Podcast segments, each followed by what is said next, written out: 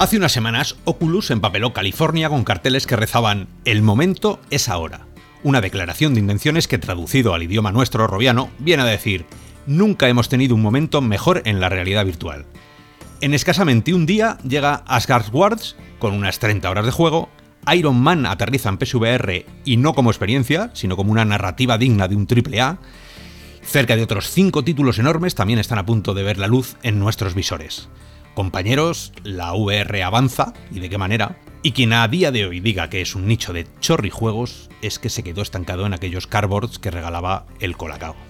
Hoy, en esta nueva edición de la hora virtual, recorreremos las llanuras del metaverso con una nueva incorporación, Celia Celia Designs, en la comunidad, a quien enviamos de incógnito a la Madrid Games Week. Eh, ¿Qué tal tu primer destino robiano? ¿Cómo fue? Buenas, buenas, aquí estrenándome. Muy bien. Eh, también Hugo, sello CPR, estuviste por allí jugando de la vida entre los millones de gamers. ¿Volviste de una pieza? Sí, por allá andamos. ¿Qué tal, Robianos? Con ganas de empezar. Y ya sabéis, como siempre, Harold, que ahora que estamos en familia os cuento que en realidad se trata de un bot de la Wikipedia, de la realidad virtual, porque es imposible sabérselo todo como se lo sabe él. ¿Preparado para otro podcast, Ramón? Muy buenas, Robianos. Pues sí, aquí con ganas. Nada, yo soy Oscar, no 2001 y os damos la bienvenida estéis donde estéis, en YouTube, en iBox, en iTunes o en el salón de vuestra casa.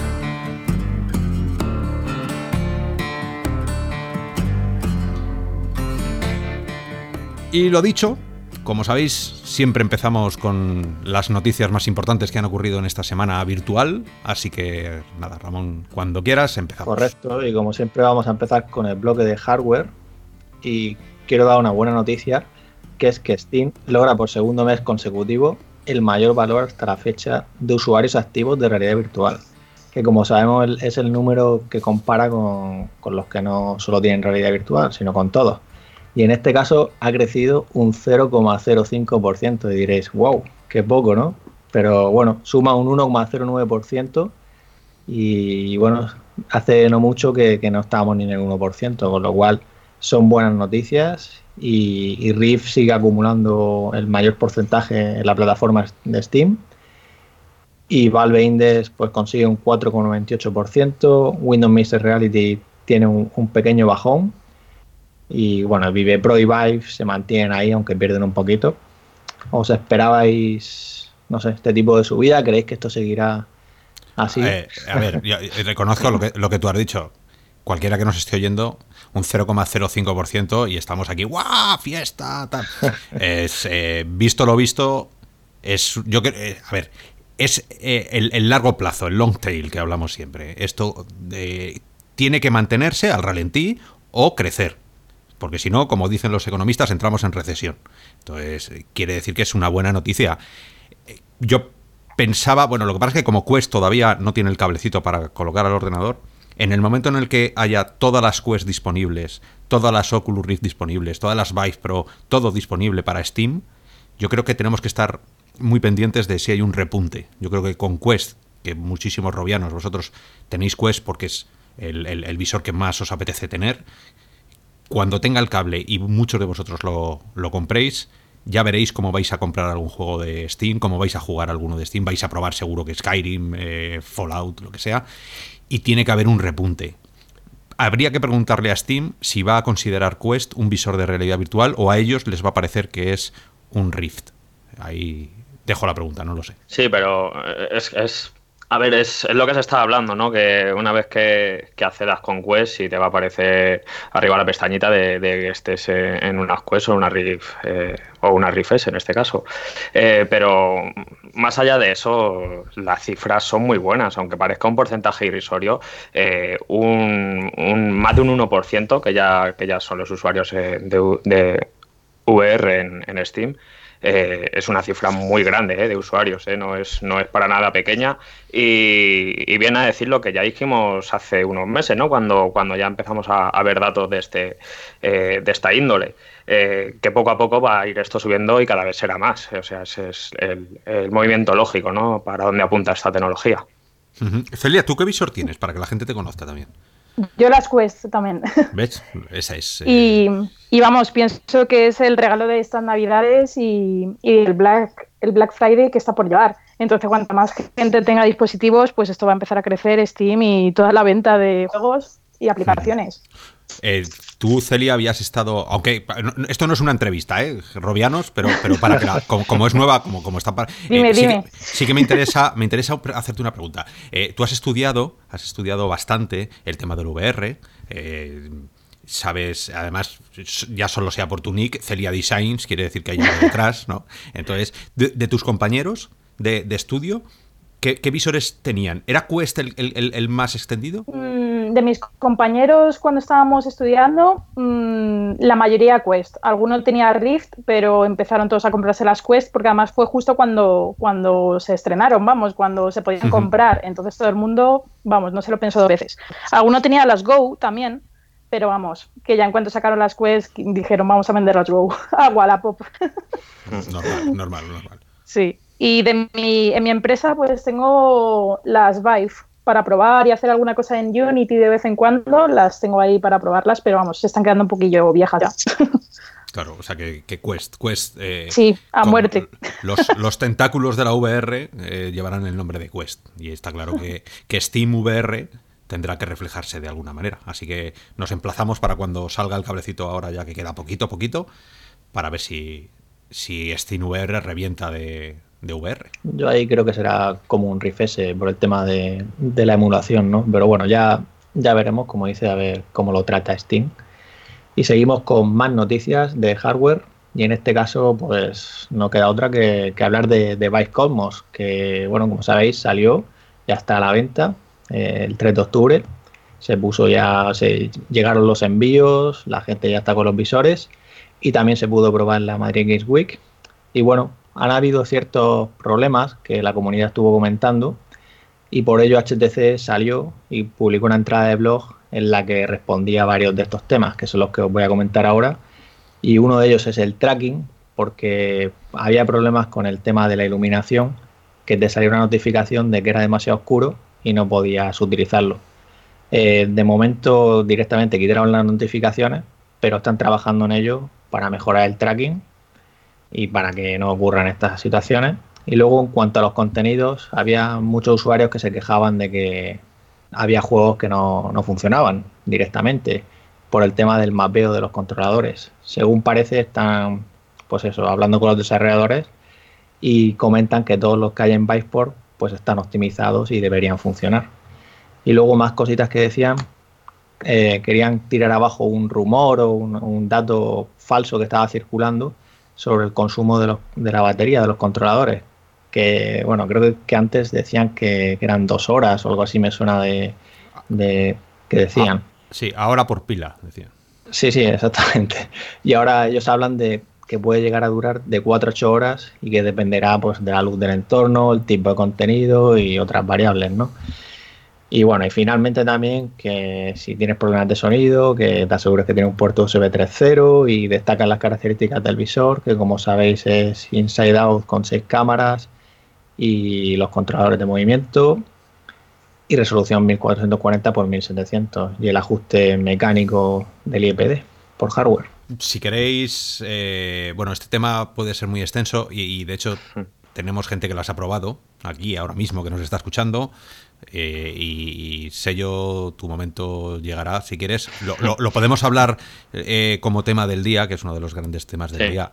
O nos tiramos a la piscina y, lo descuartizamos. Mejor lo dejamos para luego, ¿no? Dejamos la, carnicería la dejamos para, para, luego. Venga. Guardo los cuchillos. Es interesante que, que, estén ahí, que bueno, que ellos lo están diciendo, estamos trabajando en ello. Y otra de las características que, también llegarán a final de mes es el tema de Vive Wireless, que como he dicho, pues al tener el tracking inside out, pues el visor consume más y han tenido que cambiar la batería por una de 21 vatios eh, y va a salir a final de mes. Con lo mm. cual, si, si quieres utilizar Vive Wireless, tendrás que comprar esa batería adicional con el adaptador también que te la, que te la coloca encima de la cinta de sujeción. Yo no sé, el día, el día que saquen un visor, y, no es cuestión de, empezar a, descuartizar, pero el día que saquen un visor alguno, todos, que no traiga de cabeza a los usuarios durante tres meses, o sea, es que visor que sale, mira lo que pasó con, con, con todos, y es que Rift, el primer Rift, Rift S, Vive, eh, ¿quién no ha tenido problemas? Pima, bueno, Pima, Pimas, eh, el universo Pimas sigue con arrastrando un montón. Em, los últimos index. O sea, es que cada vez que sale un visor, ahí pone de manifiesto, y esta reflexión la dejo para luego, la falta quizá de gente trabajando en ello, de pulido, porque para hacer algo pulido, para hacer algo de verdad que hayas chequeado absolutamente todo, tiene que haber una cantidad de gente detrás y estamos tan acostumbrados a pues yo que sé, teléfonos Samsung, millones de beta testers, eh, televisiones, millones de beta testers. Claro, ¿cuántos beta testers habrá tenido esta gente para probar esto? Pues cinco o seis. Luego llegan los usuarios y cuando los millones de usuarios lo, bueno, millones, los miles, cientos de usuarios lo ponen, saquen a reducir 100.000 cosas como estas que están pasando. Pero eso luego desgranamos una a una y os hacemos la entrevista a los que habéis probado Cosmos. Sí, y además que, no ha estado en eventos, acuérdate, ha estado en una vitrina ahí siempre, con lo cual feedback así de, prensa o de gente que lo pudiera probar no, no ha habido hasta el final. Con lo cual, pues ahora te encuentras eso, pero vamos, que como dicen, no ha habido ningún visor que no, que no haya tenido sus pegas en la salida. Y bueno, sobre el tema de hardware, comentar una patente de, de Microsoft que podría dar una pista de que para su nueva consola la, Scarlett, el proyecto Scarlett, pues, pues den el salto por fin a la realidad virtual, como estaba previsto con la anterior. Que al final no se echaron atrás. Ellos comentaban que la realidad virtual de consola tenía que ser inalámbrica. Eh, esta patente muestra un visor inalámbrico, al menos no se ve cable. Y es una solución un poco extraña porque utiliza una alfombra que, que también puede, incluso comentan que podría llegar incluso a vibrar y con ayuda de una serie de marcadores o, incluso, quiero decir, podrían ser como, como luces infrarrojas o simplemente formas geométricas en la alfombra, pues podría identificar el visor, el posicionamiento o incluso también una cámara externa que, que podría ser un Kinect. Bueno, la cuestión aquí es que como las patentes no sabemos si esto será real, si llegará, pero es interesante ver a Microsoft que sigue ahí por la parte de, consola. Que ¿Vosotros, ¿Vosotros pensáis que eh, la próxima consola de Xbox será compatible con realidad virtual? ¿Vosotros pensáis que va a haber una siguiente consola de Xbox? Sí, sí bueno, la, la Scarlett ¿no? ya está presentada, ¿no? Bueno, ya está anunciada, ¿no? Yo, no sé a qué, a qué juega a qué juega Microsoft. O sea, de verdad te lo juro que no. tiene la, la, R, que no va a ser nunca de consumo, la suya, la SoloLens. Eh, luego se presenta con esto una alfombra. Una alfombra, de, me estás tomando el pelo, me voy a tener que comprar una alfombra para la realidad virtual cuando todo el mundo lo único que necesita es ponerle dos cámaras y ya tienes tracking inside out. De verdad me tienes que... Por mucho que vibre, que luego esa es otra. ¿A qué vas a jugar? Hombre, si juegas al desembarco de Normandía para que te, te vuelen las piernas y vibre aquello, pero ¿a qué juego jugaríais vosotros que te vibren las piernas? Sobre todo a la, hora de desplegarlo, ¿no? El, dispositivo, en este caso la alfombra. O sea, tienes que tener ya de por sí un espacio ubicado más al estilo de las Vive y las Vive Pro que, tienes que tener un, buen espacio, ¿no? Para poder es que ese eh, probar este tipo de dispositivo. Tú, Celia, ¿tú tendrías espacio, tienes espacio en casa para, para poner pues una alfombra de dos metros por dos metros? Eso te iba a decir, eso te iba a decir. Yo con las Quest, incluso cuando hago el sistema Guardian, me da pegas porque no llego a tener los metros suficientes. Aunque quite todas las sillas y todas las mesas, es que las, casas de Madrid Centro son un poco pequeñas. Claro, pues es que, no, veo yo. O sea, que, que desde real o virtual siempre sabéis que apoyamos cualquier tipo de iniciativa que venga a revolucionar algo, ¿no? Pero hay veces que da sensación de dar pasos, pasos atrás. Y volvemos otra vez a la misma idea que repetimos mucho aquí. Quizá no saben hacerlo mejor. Porque muchas veces es lo que decimos, que ¿cómo han podido sacar esto? Porque los ingenieros que tienen han hecho lo que han podido. Entonces, no son Abras, no son Carmack, no son Alan Yates, que está en Vive. ¿quién tiene Microsoft? Pues ahora, lo que yo no sé es cómo son esas reuniones a puerta cerrada de tenemos la VR que queremos. ¿Cómo es? Pues mira, saca aquí una, ¿sabes? Como, como si fueras una en un mercado persa. Saca una alfombra, la desenrollas, te... Son experimentos, ¿no? Yo creo que hace poco he visto, no sé si ha sido hoy o ayer, algo en Twitter que no sé quién lo habrá creado, pero era una especie de alfombra también de unos cuadrados que cuando en la acción en realidad virtual aparecía, imagínate un sofá, pues se levantaba el cubo y te podías sentar. Entonces son cosas que, bueno, son muy curiosas y poco a poco pues irán sacando cosas mejores. De momento se quedan experimentos, yo creo, sí. Y en este caso una cosa interesante que comentan es que hablan de uno o más usuarios en esa alfombra. O sea, bueno, lo que se dice, o sea, quiero decir, lo que es interesante es eso de uno o más usuarios, ¿no? Porque sabéis que en la consola pues siempre has podido jugar ahí en cooperativo con, amigos, ¿no? En local. Eh, esa experiencia, pues mira, oye, imagínate meterte dos visores ahí y a lo mejor la alfombra es para ayudar al tracking de alguna manera. Pues mira, si ya de por sí es difícil la realidad virtual, uno, no dejarte la cabeza contra el armario, ya sacarle un ojo al que tienes al lado, porque la realidad. Y, nosotros sabemos de eso, Ramón. Acuérdate cuando montamos el stand el año pasado en la Games Week. Sí, sí, tanto. Había, había que estar con mil ojos de que alguien no le partiera la cabeza al de al lado, porque no, no te ves. Y si te ves, eh, hay latencia desde que lo haces. Entonces, bien, aquí en Madrid tenemos una cosa que se llama bailar el chotis, que se hace en una, en, nada, en 30 centímetros, te agarras muy juntito. Es, eh, a ver, ojalá que lo saquen, porque haremos la review, el análisis, y ya lo diremos con... A priori, ya sabéis, suena raro. Eso lo, metemos como los virus, eh, esto en cuarentena, lo dejamos en cuarentena hasta que salga. Muy bien, pues luego seguiremos con, con más hardware porque hay más patentes por ahí. Y ahora seguimos con, el software. Y hay dos noticias. Una de ellas es el tema de la beta 1.42 del software de Riff, que ya han lanzado. Como digo, en la beta, si queréis tenerla, tenéis que estar al canal público de pruebas. Y en este caso, una de las principales novedades es que podremos desactivar el lanzamiento automático de Oculus Home. Había muchos usuarios que utilizaban el tema de, del homeless, este que llamaban. Y bueno, pues Oculus al final pues parece que está escuchando también a la comunidad, aunque haya tardado, pero son, son buenas noticias. La pregunta, Celia, porque tú tienes Quest también y, también para sello. Em, a vosotros, desde, desde siempre en, la, en, la, en, el PCVR, con la Rift o la Rift S o las Vive, tú te pones las gafas, entras en un ecosistema para disparar el juego. A mí siempre me ha parecido interesante cuando esa, ese entorno tiene algo que ofrecer.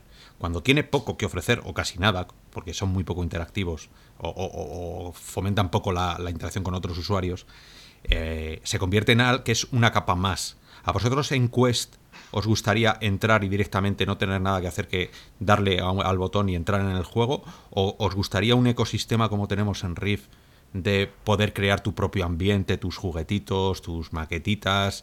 Eh, ¿Echáis de menos eso en, en, Quest? Dale, dale, Celia.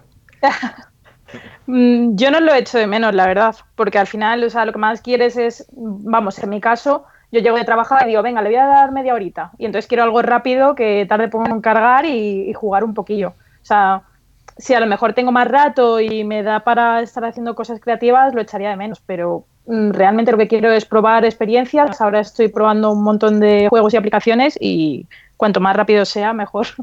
Está claro. A mí, desde luego, no me importaría siempre y cuando no afecte al rendimiento del visor, ¿no? Que, por tener este añadido, eh, digamos que tengamos un poquito de, retardo ¿no? en, hacer determinadas eh, operaciones en, el visor.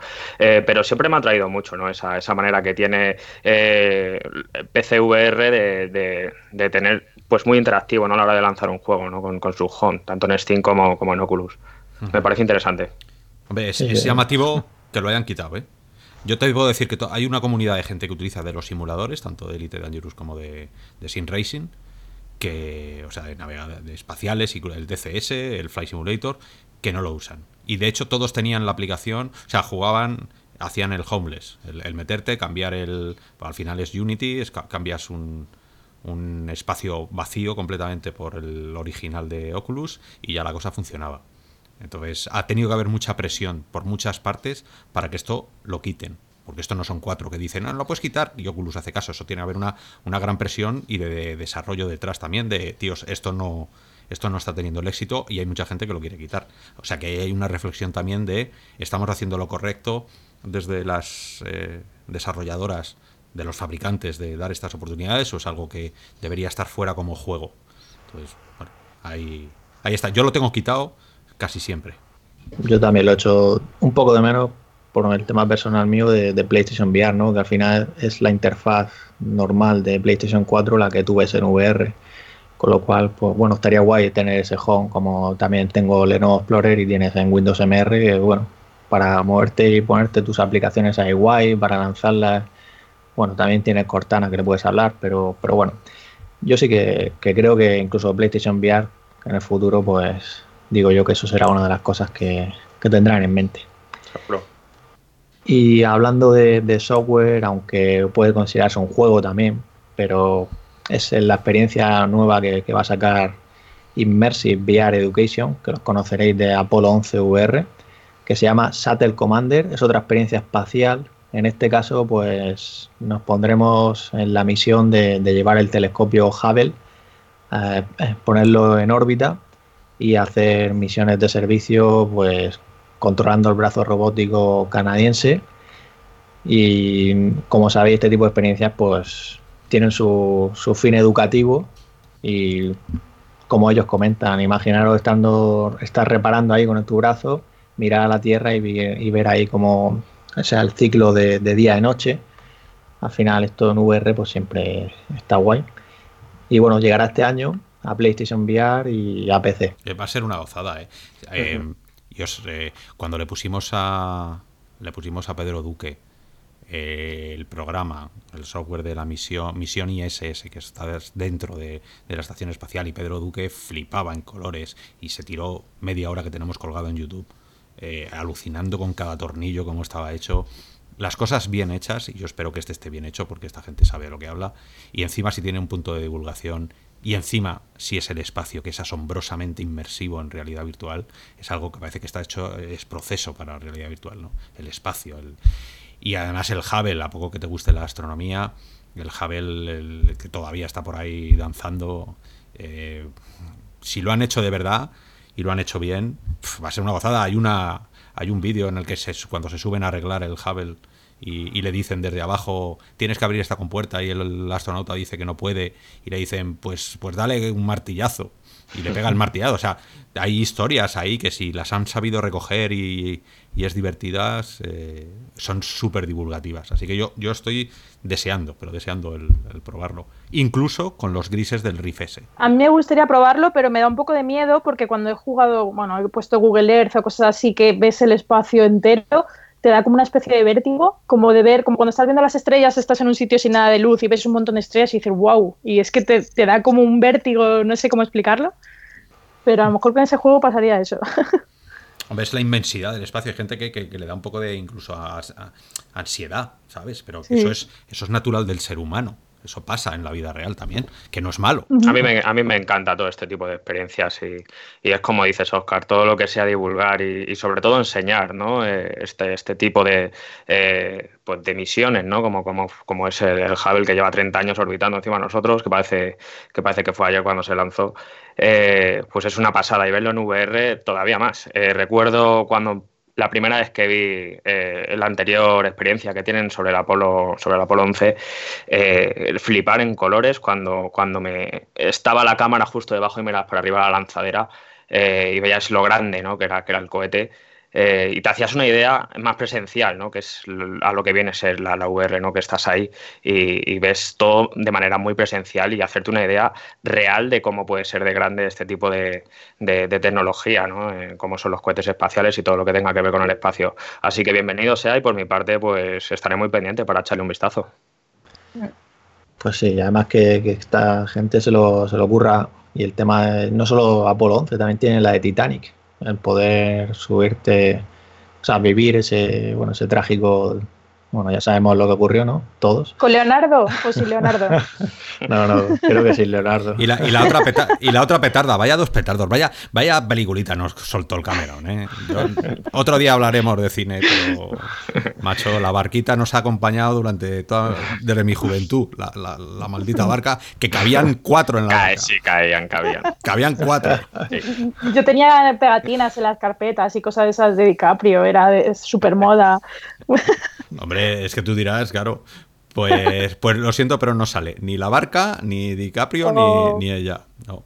Pero está muy bien hecho, ¿eh? Y, la sensación de meterte dentro del barco con el robot, que además se llama Rob, ¿no? El, sí, exacto. ese tipo de robots son, son robianos. Sí. Son robianos. Pues eh, siendo robiano, meterte en un motorcito de estos que, además los oscuro con los peces, jo, está, hecha que te muere. O sea, es de esas cosas que le puedes poner a la gente cuando venga a casa para atraparla a la realidad virtual. Y luego ya le pones algo del espacio y se acabó. Ya, ya ese tío se- le, le llevas directamente a comprar a Media Market o a Amazon el visor. A mí me gustaría que recreasen cuando se cae toda la vajilla y ves todo el barco como en vertical y estás ahí arriba viendo cómo se caen los muebles. Esa parte estaría guay. Pero eso es un poco, es un poco hardcore, ¿eh? Y luego dices que te mareas en el espacio. Pero porque eso es más tangible, son muebles. Ah, bien, bien. Pero, pero no puede morir nadie, ya sabes que, es que luego esto es. La gente se traumatiza con. Luego el final, el final es que el barco no se. No pasó nada y salieron todos bien y, y genial. Pues sí, si os, si os parece, seguimos con. Bueno, seguimos con software, pero esta vez enfocado a juegos. Hemos hablado de una experiencia educativa, pero nos metemos ahora de lleno en los juegos. Y antes de nada, destacar que PlayStation VR este domingo cumplirá tres años, 13 de octubre. Parece mentira que, que hayan pasado ya tres años, pero sí. Y Sony para celebrarlo ha lanzado nuevos descuentos, una promoción con bastantes juegos. También han destacado una serie de títulos que van a salir próximamente. Algunos de ellos ya tienen fecha incluso concreta. Eh, hablamos de Bonfire, que es una experiencia de- del estudio Baobab. Eh, luego tenemos también Audica, que es ese shooter rítmico que, que llega el 5 de noviembre a PlayStation VR. Luego tenemos Paper Beast, el del creador de Another World, que lo hablamos en otro podcast hace, hace semanas, bueno, antes del verano. Y mm, también Pixel Ripped, que llegará el año que viene, en primavera de 2020. The Room VR a Dark Matter, primavera de 2020. Y en cuanto a los títulos más jugados desde el lanzamiento de PlayStation VR, pues es The Playroom VR, que es esa experiencia gratuita que recordaréis que luego la gente, pues eso, le gustó mucho la parte esta que es tipo Astrobot, que controlabas ahí en rollo de plataformas, y es lo que dio pie luego a Astrobot Rescue Mission. Y también PlayStation VR World, Resident Evil el tercero más jugado. La gente ha querido pasar miedo. y también está por ahí Skyrim, Farpoint. Oye, ¿dó- eh. ¿dónde está el Blood and Truth? No, bueno, Blue and Truth acaba de salir, con lo cual que estos son los más jugados desde el lanzamiento de PlayStation VR. Vale, vale. Sí, pero como era ese juego que ha estado rompiéndolo y que ha estado número incluso en el top 5 durante muchos meses de, de Sí, sí, PlayStation sí. general, pensé que ya había cogido suficiente potencia como para estar aquí en una lista grande. De pero- hecho, desde que salió ha estado dos meses arriba en el top 1. Y bueno, tú dices de las ventas de Reino Unido y tal, pero de las descargas de PlayStation, desde su lanzamiento ha estado, le ha quitado el trono a, a Beat Saber, pero este mes concreto, el de septiembre, el último, la ha vuelto a recuperar Beat Saber, que Beat Saber lleva arriba desde que salió. Es que no, Sí, sí, no, Sí, sí, sí. no hay manera de bajarlo. Una máquina de hacer billetes, como, como no. Y sin descuento ninguno, ¿eh? que, que también hay que Y cuando lo hagan en 360 ya ni te cuento. Buah, A mí me llama, la. Me llama la atención que en esta lista esté Gran Turismo Sport, siendo como es un juego que en realidad lo único que tiene es un par de experiencias solo en VR, que es verdad que yo, yo soy un, jugador de, de Gran Turismo Sport y juego bastante en VR, ¿no? Haciendo contrarreloj y bajando tiempos, pero me llama mucho la atención, ¿no? Que seguramente el usuario medio que juega este tipo de juegos a lo mejor no tiene ese, ese grado friki como yo de bajar, de bajar tiempos en VR. ¿Y no creéis que en algún momento podrían sacar un paquete con los mandos? No sé, ya que estamos, hemos llegado a tres años, os hacemos un paquete con la cámara, dos mandos y un juego. Y yo, un tío feliz, voy y me lo compro. Pero no, te lo vendo. ¿Y los mandos? Sé que hemos hablado de esto mil veces. Sí, pero, sí. Pero es que venía, yo pensaba que lo ibas a decir y no. ¿Por qué no sacas un paquete? Sony, me dice. A ver si saca una edición, un aniversario o algo, o en Black Friday y hacer un paquete ya con los moves también. Ya, ya veremos. Porque siempre hacen la típica oferta que todos estos años han sido 100 euros de descuento, lo cual está genial. A ver, a ver qué ocurre esta, en esta ocasión. Estaba en 2.99, ¿no? La última vez que yo, por lo menos la última vez que lo vi. 200 euros, creo recordar, si no me O equivoco. sea, perdona, sí, 199, sin mandos. Sí, sí, con la cámara y, un juego regalo. Bueno, pues más noticias por aquí. Golem, ese juego que se anunció en 2015 y que ha estado en desarrollo con múltiples retazos, pues llega ya el 12 de noviembre. Eh, el 8 de noviembre estará disponible en formato físico y en digital el 12 de noviembre. Y en este caso, pues es un, un chico que está impedido eh, en la cama y, y puede controlar grandes estos golems de piedra para explorar una ciudad y bueno, hay un misterio ahí acerca de su familia. Ya veremos en qué ha quedado este juego después de tantos años, pero ellos comentan que tiene el potencial de convertirse en un buque insignia en flagship de PlayStation VR. Palabras mayores, ¿no? Sí, sí, sí, ojalá. Tiene, ojalá. tiene muy buena pinta, las cosas como son. Creo que hay gente de, de, Halo y de Destiny por ahí detrás también, entre bastidores, diseñando partes del juego.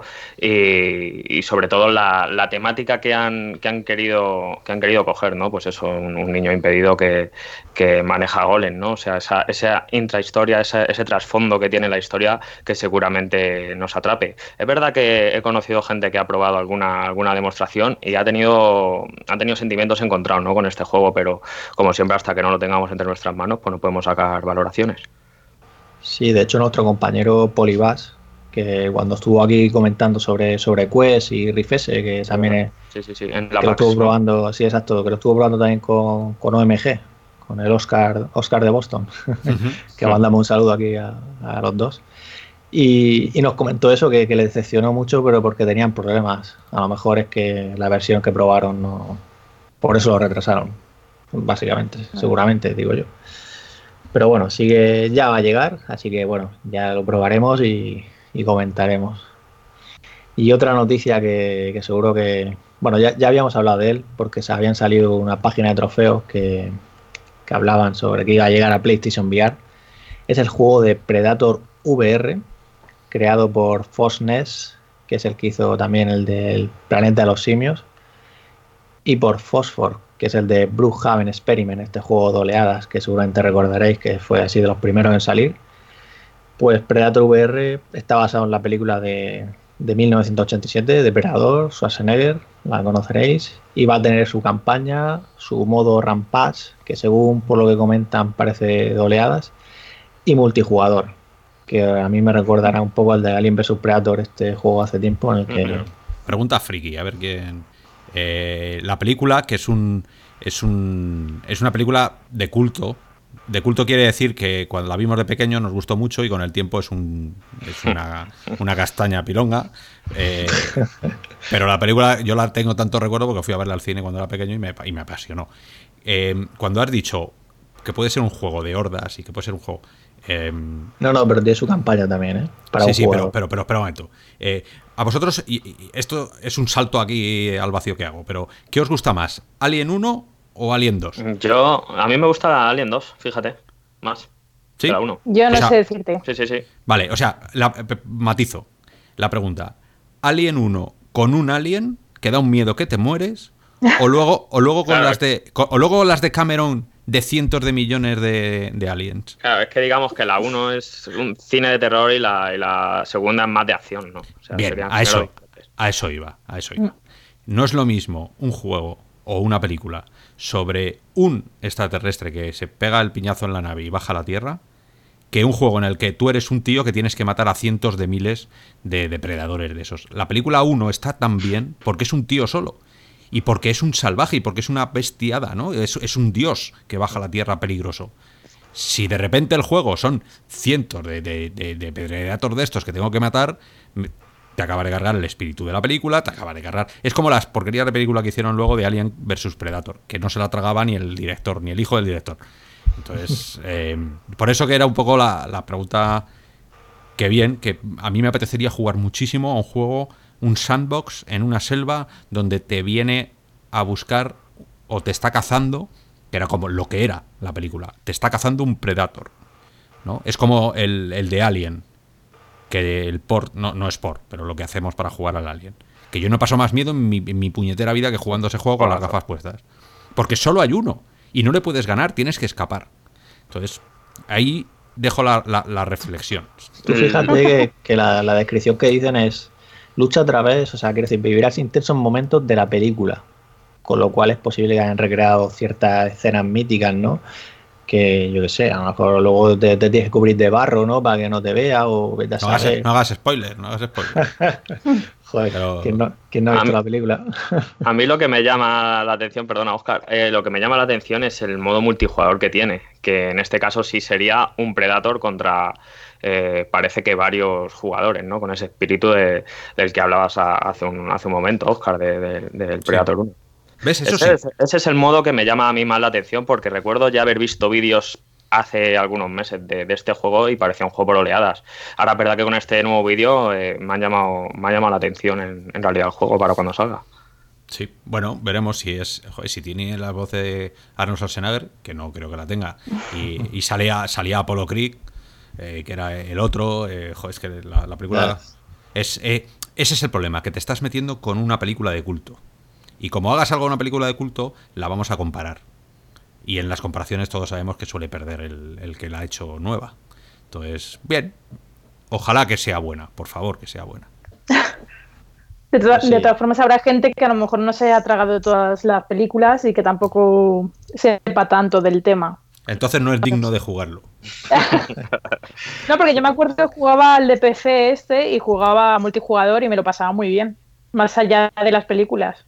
Entonces, bueno, a mí como me gusta mucho los multijugadores, no es lo mismo luchar contra una contra un bot que luchar contra alguien que es real y no sé, a mí sí me apetece pasarlo ahí pasarlo mal corriendo, teniendo miedo que te venga Predator y tal. Sí, pero en, la película le sacaban las tripas. O sea, bueno, vale, sin llegar a tanto. Claro, es que entonces si vas a hacer el juego un poco light y ya. el Predator no te va a matar de miedo, te puede matar de risas y encima son cuatro polígonos mal puestos. Entonces, bueno, bueno, si es un tío tochísimo gigante que le tengo al lado mía, yo me cago. Bueno, Comentan que va a tener bastante, o sea, gore, digamos, que va por descortar cabezas y cosas. Bueno, veremos. Eh, otro, otro, otro que se queda ahí en la bolsa de los. De, veremos a ver. Mm. Veremos a ver y no sabemos fecha ni nada. O sea que PC, PlayStation VR, es lo que se, se, sabe más o menos. Digo más o menos porque lo de PlayStation VR pues todavía no está confirmado. Hay una página de logros, pero bueno, ya veremos en qué queda. Y seguimos por aquí, nos quedan dos noticias antes del tema principal, y una de ellas es que Beat Saber ha recibido un nuevo paquete de canciones, Panic at the Disco, de la banda de rock estadounidense. Y lo relacionado con esto es que también ha terminado el soporte de Beaton. Beaton es la aplicación que nos permite pues, tener canciones, no las que trae el juego, sino las que queramos descargarlas fácil, con un solo clic prácticamente. Y ha terminado el soporte porque Oculus ha cambiado su, su política y ya no pues no permite esta serie de cosas. Vamos a decir, por el tema de la piratería y por el tema de que, de que no autorizan ese tipo de, prácticas. Y bueno, ellos, los de Biton, no se van no se van a complicar, ¿no? Para que luego les venga una demanda, alguna. Porque este tema de la música, como sabéis, es bastante peleagudo Sí, no digo que hay, mucho revuelo en los foros acerca de esto, pero es que es un movimiento lógico teniendo en cuenta cómo es eh, Saber, ¿no? que es un mag eh, es un vende, un vende visores en casi cualquier plataforma y, es un movimiento lógico. Yo creo que por parte de, Oculus y, las políticas que tienen internas. Creo que es lo más normal del mundo. Sí, eh, Celia, tú tienes Spotify, ¿verdad?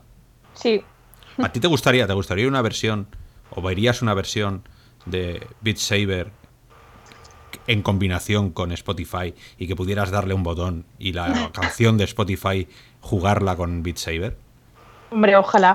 A ver, yo creo que sería tan fácil como hacer con el, como con el Cinestar, que directamente pagabas lo que fuera un euro, dos euros por cada canción que tú querías. Y no que me saquen packs de una cosa muy concreta, sino que pueda eso, elegir entre un catálogo y descargarme una por una y ir renovando el juego. Yo es que es ponerle puertas al campo, es que de verdad, la gente lo va a seguir haciendo. Yo me voy a seguir bajando canciones. Yo las voy a seguir metiendo porque el juego, lo divertido del juego, las espadas te duran 10 minutos. Lo divertido es hacerlo con la música que a ti te gusta. Entonces yo quiero la música que a mí me gusta. Y si no puedo utilizar ese juego con la música que me gusta y me metes algunas canciones que, a mí ni me van ni me vienen, eh, pues el juego, el juego pierde, pierde su historia. Y además es que has abierto la puerta. Si es que esto no es eh, que estemos haciendo cosas que no debamos. Es que se presta, es un juego que, vive de eso. Entonces. Mm, es, es, completamente legal ponerle todas las puertas que quieran poner, pero es completamente inevitable que los usuarios hagamos lo que nos dé la gana después. Así que, mm. Y si no nos pasaremos, nos pasaremos a otra versión porque está un montón de desarrolladores haciendo lo mismo, pero de otra forma, e incluso en web VR, y acabaremos sino jugando otro juego. Ese es el riesgo que tienen. Será, será por clones de Beat Saber, madre mía. y cada, cada dos por sale uno. y que sepáis que, bueno, que BitGames está. O sea, quiero decir, son conscientes del tema y, ellos tienen su editor en PC. Y la idea es llevarlo de la mejor manera posible a Quest también. Y la otra noticia que tenemos por aquí es Superhot, que tiene una demo en Quest. Y bueno, lo interesante es que lanzaron, como sabéis, al principio aquellas cinco demos de Creed, Sport Scramble, Beat Saber, Journey of the Ghost y Space Pirate Trainer. Y ahora por fin, pues unos meses después, pues llega otra demo. Que esto siempre es interesante, os, ya sabéis, si no pruebas los juegos, pues en VR sobre todo es difícil saber cómo es con mirar un vídeo. Con lo cual, pues a mí me sorprendió al comprar las Quest que no tuviera nada instalado y me hubiera gustado haber tenido ya un montón de demos directamente y haberlas probado. Sí, eso es algo, eso es algo súper curioso. Es algo que deberían hacérselo mirar también, porque, porque hay mucha gente que no sabe si el juego le va a marear, si el juego va a tener el espacio suficiente para poder desarrollarlo con normalidad, si yo qué sé, al final es, es que no es lo mismo, es que tú en monitor puedes ver un vídeo y el vídeo se parece al juego tú ves un, un vídeo de un juego virtual y no tiene nada que ver. Yo vi el vídeo de, ¿cómo se llama este? El Medal of Honor que me, que me pusieron y dije, pues menuda castaña. Me pusieron el visor y salí de allí, pues eso, flipando, o sea, meterme a filas, ¿sabes? Dame un fusil que voy. Entonces, es, es tan diferente un juego en virtual que debería haber demos absolutamente de todas, de todas. O hacer un paquete como hizo... ¿Ves? ¿Cuál es el juego más jugado en PSVR? La demo. Pues esto igual, haber hecho lo mejor que hayas podido en una demo de 3-4 juegos. Bueno, pero son formas distintas de ver el mercado. Sí, acuérdate que, que Viveport tenía un intento que. o sea, una solución ahí que era como una especie de previews en realidad virtual. Sí, sí, es verdad. Es verdad. Que tampoco. No, no, no, no se extendió aquello, ¿no?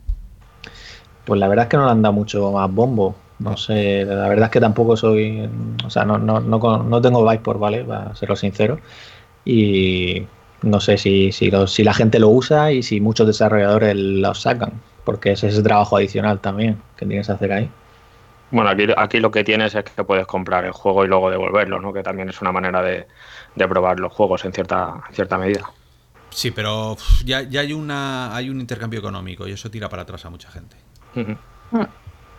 Te tienes que poner alarmas en el calendario todo el rato, como se te pase. Sí, es como, es como Netflix. pago, este mes, pago. Tienes un límite de devoluciones, ¿no? Sí, sí, pero yo lo hice tarde y ya fue como, no, no te lo puedo devolver. y ya me lo comí. sí, pero me refiero a que no puedes hacerlo con los 40 o 60 o 70 juegos que hayan Quest, eh, sino que puedes hacerlo a lo mejor cuatro o cinco veces cada mes, ¿no? Me suena que, se puede hacer ¿no? Como que si no te, banean y te dicen, oye, te estás pasando de listo. Sí, tiene un, límite. Pues bueno, antes de entrar en el tema, que se me ha olvidado que había dos cositas más. Eh, una de ellas es que The Void, conoceréis este, estos locales de, hiperrealidad en el que hay objetos físicos que coinciden con el virtual y con lo cual, pues por ejemplo, podemos tocar una pared pues van a sacar una experiencia de Marvel, de los Vengadores, eh, control de daños. Y bueno, solo en Estados Unidos, porque aquí en España no, tenemos The Void. La verdad es que sería genial que llegara también esta franquicia de, centros aquí. Por el, por el, tema de la experiencia que, bueno, aquí, como hablábamos antes, OMG Oscar de, de, Boston pudo probar la de los cazafantasmas en Nueva York y tenéis el artículo en realidad virtual y vamos, que, se lo pasó en grande y porque ya sabéis la inmersión de, poder tocar cosas. Y en este caso lo que es la experiencia, eh, hablan de que nos convertiremos en pues, como una especie de ayudantes del Doctor Strange, de Ant-Man, la avispa, para probar unos trajes nuevos, tipo Iron Man y también de, de la tecnología que utilizan en Wakanda, ¿vale? O sea, una mezcla de Wakanda y Star Industries y la verdad es que es interesante, ¿no? Y sobre todo lo que hablamos de una, o sea, Marvel, Los Vengadores, que, la última película ha tenido un éxito increíble, pues esto atrae, ¿no? No es lo mismo que ver un nombre que no conoces que, Marvel. O zombies. Yo estoy de zombies hasta el... Sí. Algo distinto, por favor, sí, pues eh, genial. Ya, ya os, eh, hay gente que está moviendo ficha en España, ¿eh? Para cosas no de Void, sino para cosas igual de potentes, pero con otra... Ya, ya os contaremos cuando podamos decir algo. Y nada, el otro simplemente que, que, a ver, nuestro compañero Joan Zedaket estuvo en el, tercer mercado y bueno, fue jurado de la parte de experiencia. Y bueno, publicamos hace poco los ganadores y son algunas experiencias interesantes como la de Second Step, que también, igual que hablábamos antes de, de esta de, del espacio, ¿no? del Hubble, pues es también una experiencia que nos lleva al espacio y fue desarrollada con el asesoramiento de la Agencia Espacial Europea. Con lo cual, pues bueno, interesante. Y ya pues si os parece, pues vamos al lío, que al tema principal, ¿no, Oscar?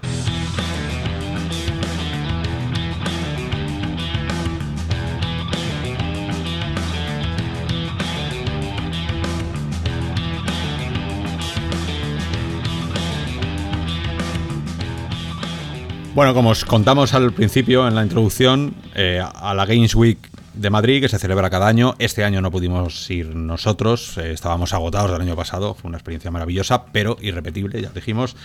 Pero teníamos que mandar a alguien y se presentaron dos voluntarios a nuestras puertas. Uno fue Sello, Hugo, y otro fue Celia, Celia Design. Así que les, les dimos un fusil a cada uno y una lata de judías y para allá que les mandamos y nos han traído cosas súper chulas, noticias frescas desde el punto de vista de la realidad virtual, que sabéis que bueno, sigue siendo ese nicho ahí en un pabellón apartado, pero bueno, eh, Jugón, nuestro compañero de, de guerra, Jugón virtual en la VR, montó un chiringuito enorme y bueno, trató de menear el tema del VR entre los medios, entre el público y, bueno, ya sabéis que IFEMA en Madrid es un escaparate bestial. A veces quizá demasiado, demasiado grande incluso, porque son miles de metros ahí que, tienes que llenar con algo. Sin más, os pregunto a los dos, eh, si quieres Celia, por, por, empezar, eh, ¿cómo, ¿cómo fue esa experiencia de primeras? ¿Tus sensaciones? Eh, no sé si fuiste el año pasado, pero si nos puedes más o menos mm. decir cómo ha sido la evolución. Eh, bueno, cuéntanos lo que quieras de tu, vale. vale, la verdad es que la última vez que fui creo que fue hace dos años más o menos y fui más enfocada a videojuegos. Y este año he ido más a realidad virtual y a, y a, eso, a ver a mis profes, a mis compañeros de estudios de realidad virtual y, y también gente que conocía por LinkedIn y que ya por fin les puse cara. Y nada, fui a la fiesta XR también de profesionales que hizo Jugón Virtual. Y sobre todo eso, me dediqué a ponerles cara, a hablar con todo el mundo, a intercambiar ideas y, y bueno, me fui pasando por todos los stands viendo alguna cosilla, pero como empecé a... fui el viernes por la tarde y el domingo por la tarde. Y a partir de las seis y media o así de la tarde decían que ya muchas listas estaban cerradas y que ya no podíamos probar experiencias porque había mucha, mucha gente. Eso es bueno, sí. Yo, por mi parte, bueno, como bien sabéis, es raro es el año que no, que no, que no paro por allí, por, por la Madrid Games Week. Este año, eh, lógicamente con un pabellón entero dedicado a la VR, eh, tenía como excusa más que otros años ¿no? el, acudir a, este evento. Eh, pero más allá de eso, iba con, tres objetivos claros, de los que hablaremos ahora, en un rato. Por un lado, las... las eh, no sé si afamadas o, difamadas HTC Vice Cosmos, que estaban allí en un, en un local, bueno, en un stand eh, exclusivo de HTC para que el público ya no las pudiera probar. Y por otro lado, en, en, la zona de, PlayStation, en otro pabellón aparte, pues teníamos eh, tanto Iron Man VR, que es este próximo exclusivo, eh, pues que seguramente va a estar en boca de mucha gente en, el futuro, y, Sniper Elite VR, que en cambio va a ser poder jugado en varias plataformas de VR más allá de eso, eh, me estuve dando una vuelta por, todos los sitios y por toda la zona donde habían visores VR y fui preguntando a la gente ¿no? qué les parecía el, tema ¿no? y que, más o menos eh, que sabían de, la realidad virtual. Y pues no hay novedades en, este asunto. Eh, todavía hay mucho desconocimiento acerca de la realidad virtual y gracias a, eventos de este calibre y sobre todo eh, gracias, como decía Oscar, a nuestro compi eh, jugón virtual, a Carlos y todo lo que montó con Distrito VR, pues tuvo la realidad virtual esa visibilidad que, siempre añoramos, ¿no? más allá de que PlayStation VR, o sea, PlayStation en este caso parece que tenía como objetivo claro vender la, VR al mayor número de asistentes posible.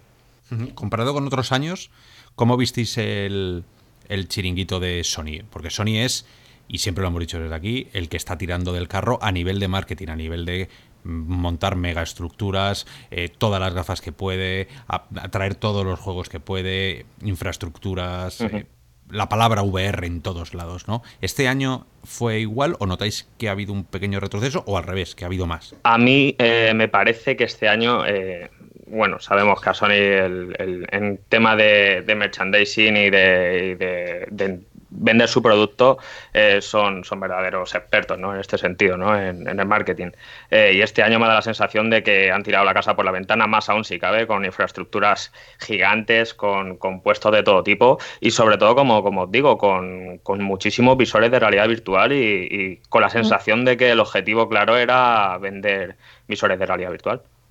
Sí, porque a mí eso me sorprendió. Estaba en la parte del pabellón de realidad virtual y cuando salí me pretendía eso, ver ya mandos, controladores y de repente vuelvo a ver realidad virtual de Sony y vamos, con muchísima publicidad, están súper currados, con iluminación, un montón de pantallas y además podías, porque es eso, yo hay muchas cosas que no pude probar, pero estuve viendo el gameplay del resto no hacían como en ciertos juegos que te meten en una cueva y es todo secreto y no puedes probarlo y no puedes verlo si, si estás fuera no lo ves. Pero la parte esta de Sony sí que, o sea, podías verlo y estabas viendo como las caras que estaba poniendo la gente y, cómo estaban disfrutando. Eh, no sé si os, os parece que, antes de meternos de lleno en, en, esas impresiones de, de Cosmos y demás, que comentemos dos noticias que creo que ya que estamos hablando de Sony, pues bien a cuento y la hemos dejado aquí un poco reservada para el tema principal.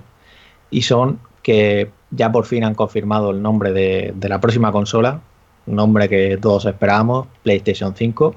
Y que ¡Qué novedad!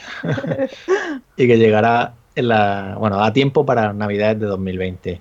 Y luego también otra cosa interesante es que han evolucionado el Gamepad, el DualShock, para añadirle lo que ellos llaman un sistema áptico, o sea, quitan la tecnología de vibración y le meten este sistema áptico que puede ofrecer unas mayores respuestas para incluso ofrecer lo que llaman una variedad de texturas, por ejemplo, que, si estás corriendo con un coche por hierba o por barro, que puedas notar es una diferencia. Y luego los gatillos para disparar, pues tendrán resistencia y el programador podrá ajustarlo, ¿no? Imagínate para el tensado de un arco es el ejemplo que ponen, o también hablan ahí de, vehículos. Eh, todas estas cosas aplicadas luego a unos controladores de movimiento pueden ser muy interesantes. Yo quiero decir, todo este tipo de áctica, que ellos estén ahí trabajando, porque hablan de que tiene el objetivo de, profundizar en la sensación de inmersión, ¿no?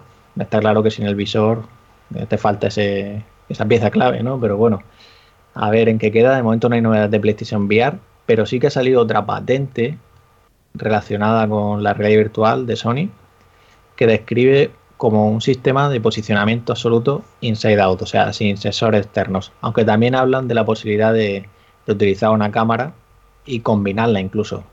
O sea, los dos sistemas a la vez, imaginaros. Pero bueno, que esto sería, más bien la cámara sería una alternativa.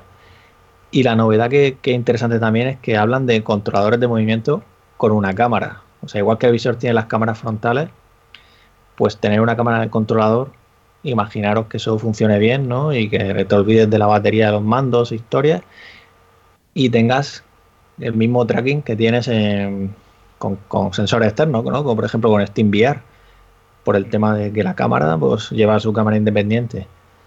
Eso también pues es interesante. Y esta patente, pues como siempre no sabemos si acabará llegando. Fue solicitada en febrero de este año, lo cual es más interesante que es, que es reciente. Así que yo creo que, habrá Inside Out sí o sí, en la siguiente generación.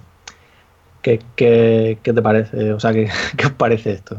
Yo creo que sí, que sí que habrá eh, tracking inside out. Yo creo que es el movimiento más lógico, viendo cómo se comporta el tracking, por ejemplo, de una Oculus Quest, ¿no? O sea, que, que, que no necesitas nada más que poner el visor y, y, estás completamente inmerso y teniendo un tracking bastante fiel a lo, a lo que esperas, ¿no? Una experiencia bastante, eh, más que decente, diría yo, sobresaliente en este caso, ¿no? Y creo que Sony, eh, el movimiento lógico sería ese. el tema de la cámara, pues seguramente como ya sabemos, PlayStation VR, la, la, versión 1 ¿no? de, PlayStation del visor, eh, pues solo se, puede jugar con cámara y como sabemos que va a ser compatible con PlayStation 5, pues quizá venga por ahí ¿no? el tema de, de la cámara, más allá de que el siguiente visor pues, pues tenga tracking inside out. Sí, no, la verdad es que me parece, me parece interesante que, que vaya por ahí, ¿no? El tema de incluso poder combinar. Yo recuerdo había gente que, o sea, usuarios que lo decían, ¿no? El tema de poder combinar esa tecnología, por ejemplo, ahora con Cosmos, ¿no? Tener ahí las dos cosas, el tracking, pero bueno, al final sacaron el frontal este intercambiable para tener la, la Steam VR. Y no sé, Oscar, ¿tú crees que, o sea, ves una buena solución llevar las cámaras a los controladores o crees que aquí esto no... Yo, uf, yo a mí eso me suena, a, no sé, yo creo que es, es un salto de tecnología demasiado grande para, para abarcarla. Eh, sinceramente, yo es que soy muy fan de, de, Abras, de Carmack y de la gente y de Alan Yates y, y, toda esta gente está en lo último de lo último, ha probado todo y no han pasado por ahí. No quiero decir que gente que si no lo hace esta gente invalide las, las propuestas que hagan los demás, pero, pero sí que son, es, es un movimiento extraño. Eh, para mí todas estas patentes que sacan tienen su sentido a la larga también como forma de, de justificar una inversión de, en, en, I más D que tienen y que luego no tienen por qué llegar a ser. ¿Cuántas y cuántas patentes hemos hablado de ellas que luego no han visto la luz? Bueno, es, es interesante, ante todo, saber que están trabajando en alternativas distintas. El Inside Out está muy pulido. Yo creo que ahora mismo eh, Rift, eh, o sea, perdón, Quest, eh, han hecho un trabajo espectacular. Carmack ya decía que habían trabajado y que hasta el último momento no habían conseguido dejarlo demasiado bien y que tenían cierto miedo. Quiere decir que es muy difícil el Inside Out, pero lo están haciendo. Eh, Sony está claro que tiene que sacar algo completamente disruptivo que llamamos, ¿no? Algo completamente nuevo en su, en su ecosistema de PSVR. Eh, lo primero que tienen que cambiar son los Move. Lo segundo que tienen que cambiar es el 360. Tiene que ser 360 sí o sí. Y eso solo lo consigues ahora mismo con Inside Out. Tiene que ser. Ya el año que viene hay que exigirles que sea Wi-Fi. Porque va a haber tecnología suficiente para hacerlo. Con unas resoluciones mucho, mucho mejores a las que tienen ahora. Y a un precio muy comedido. Porque sabemos que se puede hacer y Sony tiene la capacidad de hacerlo. Eh, la feria del año que viene, la Games Week del año que viene, tiene que empezar ya a, dejarnos entrever lo que tienen en, la cabeza. Y para dentro de dos años, para la 2021, el servicio de Sony de PSVR 2 tiene que estar ya funcionando. Y, bueno, yo por el parte de software lo tengo clarísimo que software, o sea que eh, Sony va a hacer grandísimos juegos para la PSVR 2, pero el visor que nos va a acompañar cinco años tiene que ser tiene que ser un antes y un después para, para esta tecnología. Porque si es algo a medio camino, mmm, bueno, hay mucha gente que nos va, nos va a sorprender para mal. ¿no? Así que, que, bueno, yo rompo la lanza en favor de, de, Sony y de la cantidad de dinero que tiene. Y solo espero le pongo una vela para que sus diseñadores y desarrolladores y, y técnicos estén tengan, tengan ahí el la chispa que se necesita para sacar algo, o se atrevan, que esa es otra, a algo súper chulo, ¿no? Me has recordado cuando he dicho lo de probar el visor, que precisamente fue en la Games Week de 2015 cuando probé yo allí la versión comercial de PlayStation VR, que es hmm. grande recuerdo. Ya claro, hace sí. tiempo ya. Sí, sí, sí. No, no, es que Sony cuando saca algo tiene que... A ver, eh, había, había mil conversaciones, ¿no? De, de cuándo va a sacar Sony su PS5, joder, la va a sacar estas navidades, estas navidades, cada vez había mucha presión por estas navidades. Y yo creo que esto ha salido Sony a decir, no pueden ser estas navidades porque tenemos grandes títulos de monitor que tienen que estar saliendo todavía y le queda un año de generación. que un año solapado con la generación siguiente son dos años todavía de, experiencias que van a ir sacando. Entonces, eh, lo que pasa es que estamos mal acostumbrados, porque claro, nosotros en, PCVR, eh, todo lo de PC, pues claro, te sacan Quest, luego Rifese, luego Rever, luego eh, las Vive, luego Vive Pro, o sea, hay un movimiento exageradísimo en, en, PC, mientras que en consola, ¿cuánto lleva PSVR? Pues eso, tres años, cuatro años. Y, y más, que va a haber otro año más. Con lo cual ya dentro de cuatro años ha quedado súper desfasado. El, visor en sí, la experiencia en sí, por mucho software que le metas. Pero bueno, quizás ese sea el ritmo del mercado, ¿no? Cada cuatro años, cada cinco años un visor que venga a revolucionar lo siguiente o ponerlo al día. Sí, en consolas sobre todo. Ya sabemos que las consolas cuando salen, pues tampoco son lo más puntero en, tecnología. Digamos que tienen unas prestaciones altas y, competentes para lo que se puede ver en, en, PC el día que salen, pero sobre todo están preparadas para aguantar pues 8, 7, 8 años y, suponemos que las PlayStation VR 2 pues saldrán con esta premisa igual que, que ha salido PlayStation VR 1 en su día. Eh, no se puede comparar en este sentido con PC porque ya sabemos que, en PC de un año para otro cambia muchísimo la, película, ¿no? La, la, PC, la PC Master Race eh, pues está ahí siempre y siempre va, a ser lo último de lo último, pero en este sentido sabemos que Sony pues tiene que hacer las cosas de esta manera y lo que saquen pues eh, estará preparado para aguantar una serie de años, aunque como, como está pasando con PlayStation VR, pues a lo mejor quede desfasado ¿no? hacia el final de su vida útil. Tú probaste Iron Man y, Por, por, fuera de, del grupo nos decías, eh, esto, oye, que va a ser una chulada. Eh, en un visor como PSVR de unas características tan mínimas ahora mismo comparado con las cosas últimas que tenemos en PC, eh, es digno de alabar que te saquen un juego que te pueda... Quiere decir que, que hay un grado de optimización que ellos están haciendo con su consola enorme, que es lo, que decía Karma que en su momento. Hay que optimizar, chicos. Eh, no puede ser que hagáis porquerías enormes y, pedir a la gente que se compre una 2080 de 1500 euros. Hay que optimizar. Y si han conseguido Iron Man y este tipo de juegos, por lo que decís vosotros que son una chulada, meterlo en una consola de una generación ya muy antigua, en un visor que se ha quedado súper desfasado y aún así abre, abre los ojos a muchísima gente a la VR, hay que darles un aplauso. O sea que no hay, no hay ningún problema en, en que no sea tan potente. Sí, en ese sentido la optimización sabemos que es un grado en, en, en, la solapa ¿no? de Sony, ¿no? en, sus productos, sobre todo en VR. Espero que no que sigan apostando por un diseño similar, porque para mí es uno de los puntos clave ¿no? de la ergonomía. Y estoy seguro que, que nos sorprenderán. Y acordaros que ya hubo noticias de cómo podría ser ese visor nuevo, ¿no? El que hablaban ahí de, de 120 grados de FOV, más, perdona, sí, 120 grados de FOV, HDR, eh, luego también soporte de, inalámbrico, ¿no? Que, de hecho esta última patente también lo decía, incluso seguimiento ocular, se hablaba del inalámbrico, podría ser incluso algo modular, que no que de serie fuera el cable y lo pudieras adaptar.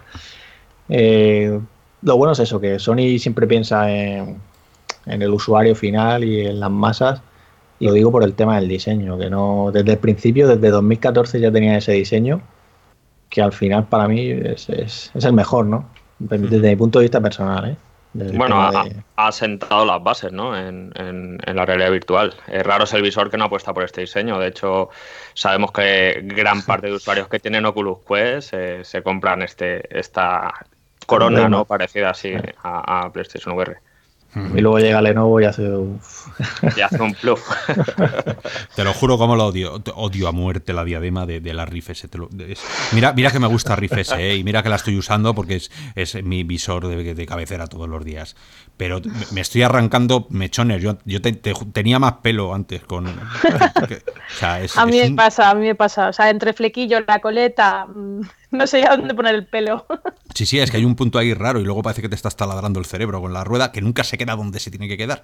Entonces, eh, Lenovo, si copias, hazlo bien. O sea, si no, yo incluso en su momento estaba pensando en comprarme una PSVR rota, arrancarle la diadema y pegarla de alguna manera a las Oculus Rift S. Mm, oh. sí, no sé, es... Eh, eh, Tú, Celia, has, eh, has, probado PSVR, que estoy seguro que sí. ¿Llegaste a probar algo allí en la, en la feria de PSVR? Nada, ya te digo, es que eso de pensar de estar más de una hora ahí perdida de pie esperando, dije, uff, voy a mirar por fuera todo lo que están jugando y tenía muy buena pinta, porque es que a quién no le gusta volar, o sea, a quién no lo ha tenido en un sueño el estar volando por sitios. Entonces, ese tipo de experiencias siempre, siempre funcionan. Hombre, la próxima vez te digo que tienes que decir que eres de real o virtual porque se te abren las, se te abren las aguas, ¿no? Ya, pues nada, todavía, todavía no tengo la camiseta y no me hacían mucho caso. No, que hay que matizar eso, que sello fue como prensa, como real virtual. Que, claro. que el año que viene seguro que. Y te pagan el parking, además. Sí, sí, sí, sí. no, es eso, no teníamos cita previa ya con, con PlayStation y, sabíamos a qué hora teníamos que ir y pues eso, las kilométricas colas que se agolpaban en, en torno sobre todo a Iron Man, que, era una, zona donde había nada más y nada menos que ocho visores dedicados a, Iron Man VR, eh, con toda la parafernalia ¿no? de, los cómics y todo muy bien montado, con, como dice Celia, todo con su monitor eh, en pantalla para que la gente viera lo que estaban, lo que estaban disfrutando, ¿no? los usuarios que estaban jugando a Iron Man. Y, todo muy bien montado, ¿no? Como, como suele hacer Sony en, este tipo de eventos. Eh, nada nuevo en el, en el, horizonte, ¿no? En este sentido. pero recuerdo cuando, cuando entré a, Iron Man y estuve eh, mirando a la gente, sobre todo cómo salía, ¿no? Con la cara que salía de, ¡buah!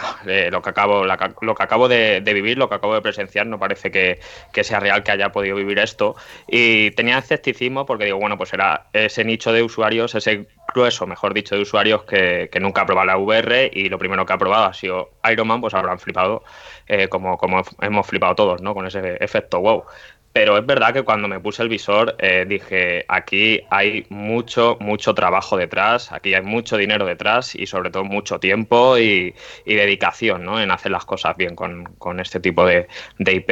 Eh, es que es ponerte el visor, eh, acceder a, lo que es el juego y ya simplemente cuando ves que tu personaje, ¿no? este Tony Spark, ¿no? tan carismático, se pone a hablar y que simplemente el BAO se refleje dentro del visor de, de Iron Man, ya dices, ese pequeño detalle, ¿no? Esos pequeños detalles que, como decía, sí, sí, como decía Oscar eh, eh, la semana pasada con Medal of Honor, eh, son la diferencia ¿no? con, otro tipo de, juegos, con, propuestas, como es lógico, con menos inversión de fondo.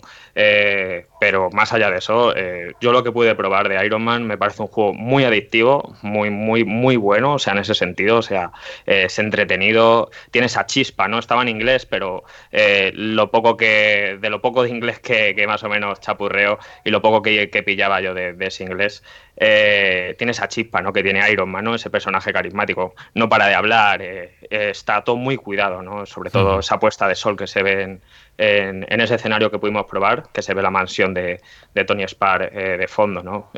parece mentira que en PlayStation VR pues, se llegue a ese nivel de, de, optimización y a esa calidad visual. Celia, ¿tú eres más de, de juegos de 30, 40 horas de narrativa o eres más de cojo las quests y, juego porque tengo poco tiempo y entonces me apetece algo rápido tipo Beat Saber? Ya, a ver, normalmente soy de, de, cosas rápidas por tiempo que tengo, pero es verdad que sí que hay veces que, pues eso, un domingo de me pongo Netflix o me pongo un juego que tenga narrativa para estar tres horas seguidas.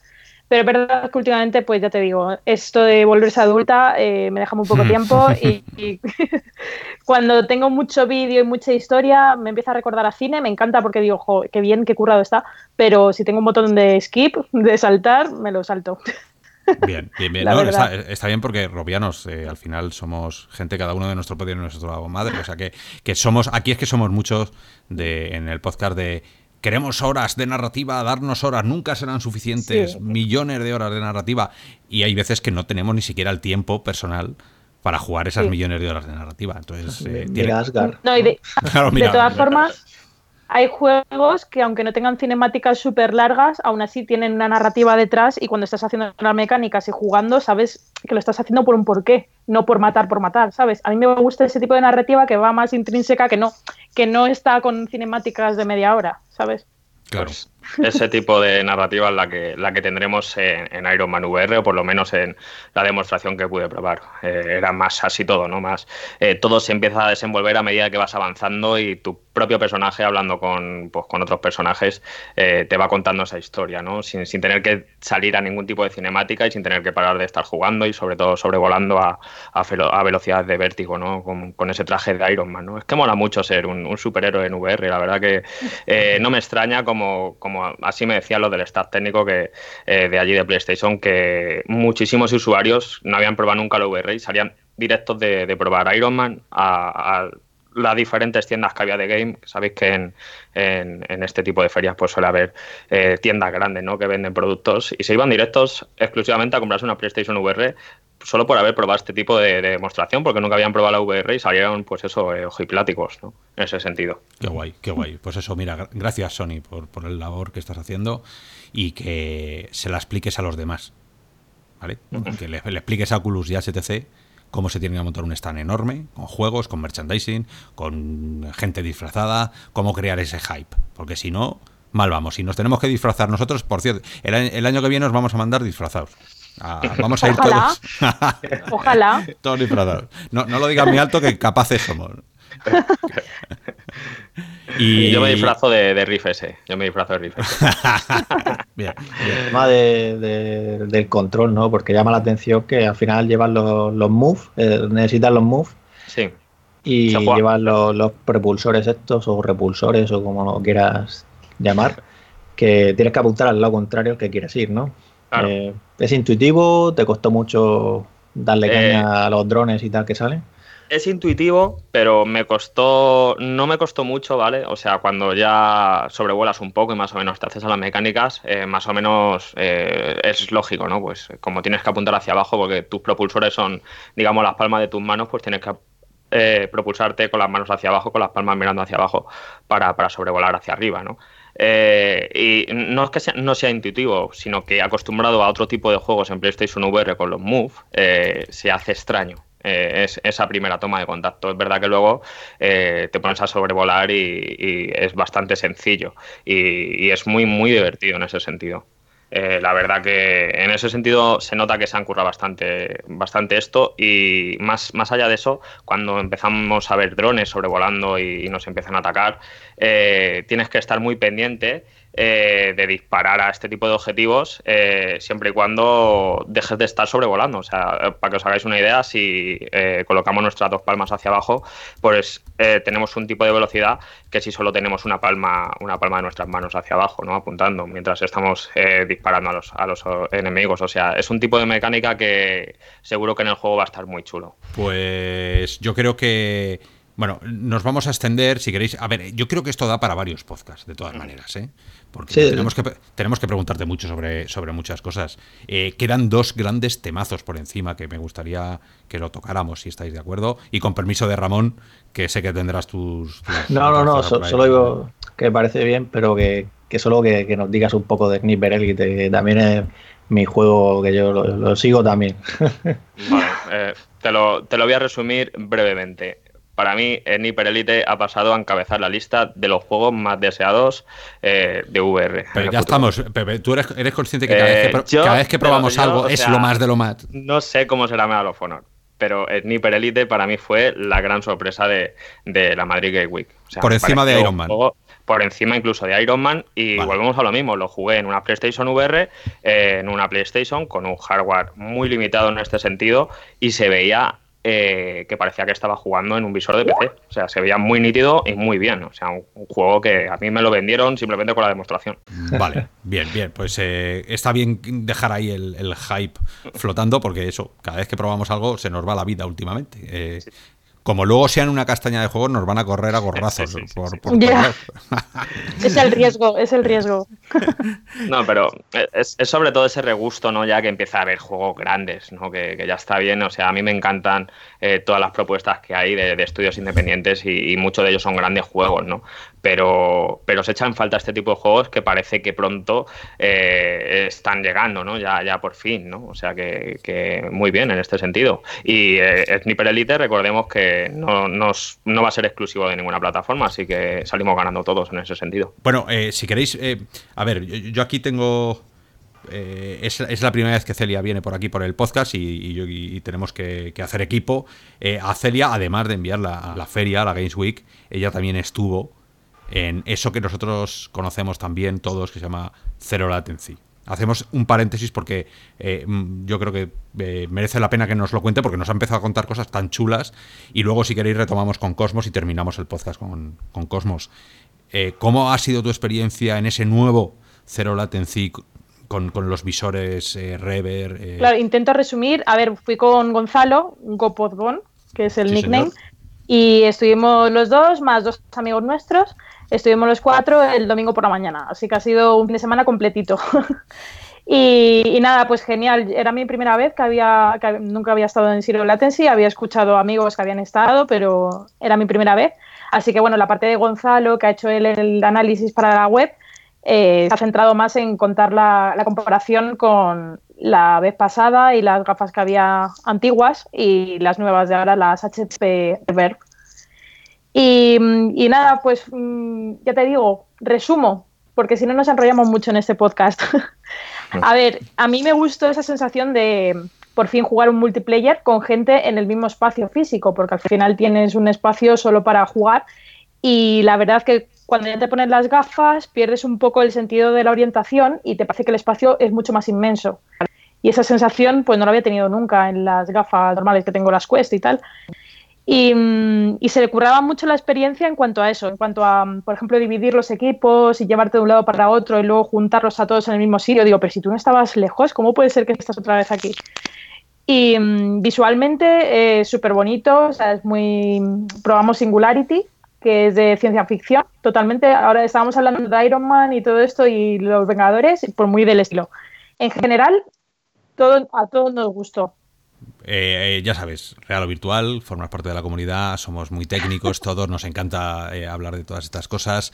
Más allá de esa narrativa que, te pueda apasionar o no, hay una experiencia virtual como experiencia virtual de, calidad. Tú tienes unas Quest, que es un visor de última generación, ellos están utilizando una Rever.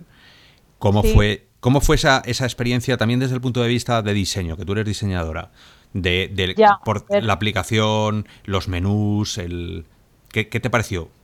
A ver, Mm, o sea, lo que más destaco es la diferencia con lo que te digo de las gafas de, las Quest, que ahora mismo es como que nuestro cuerpo físicamente interfiere también porque te dan un rifle físico que tienes que llevar y que es real, no es virtual.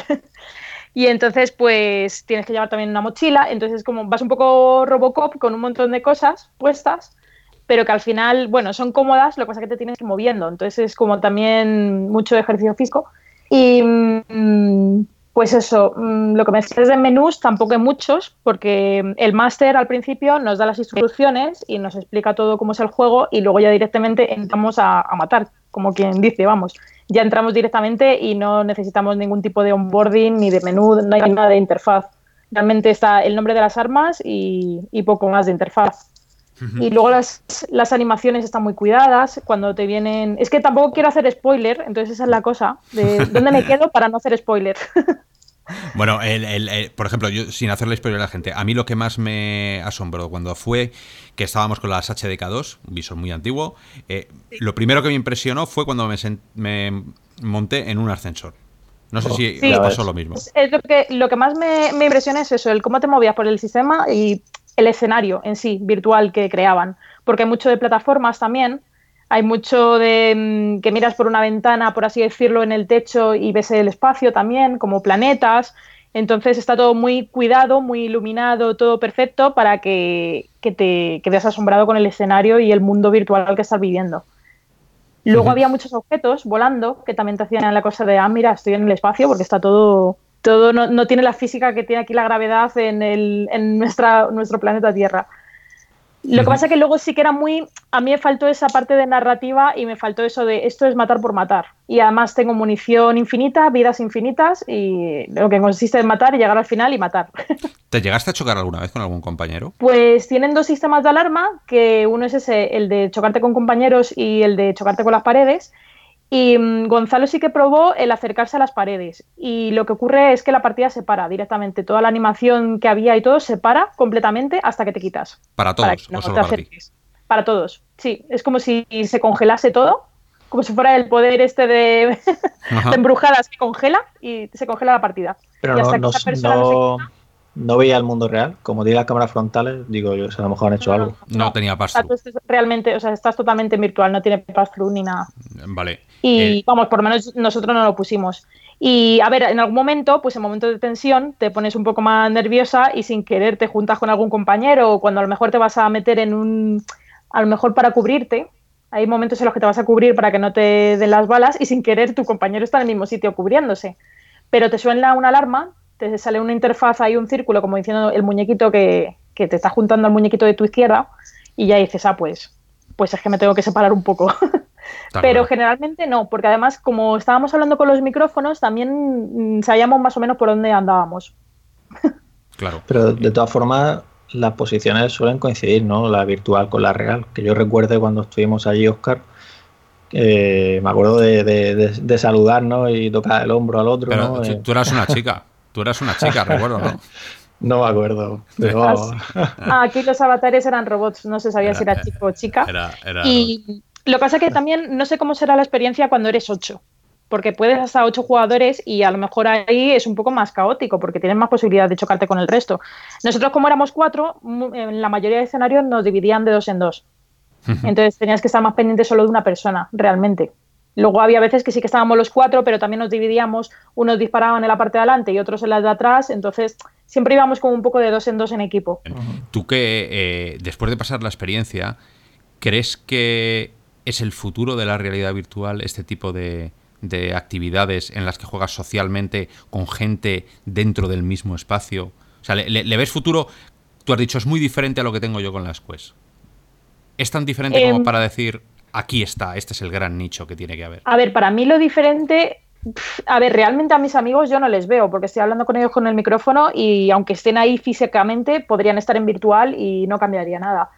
Lo que a mí sí que me parecía bastante diferente era el no tener la caña y teletransportarte hacia otro sitio, sino que tú tenías que ir andando, que era real el movimiento, que no podías teletransportarte.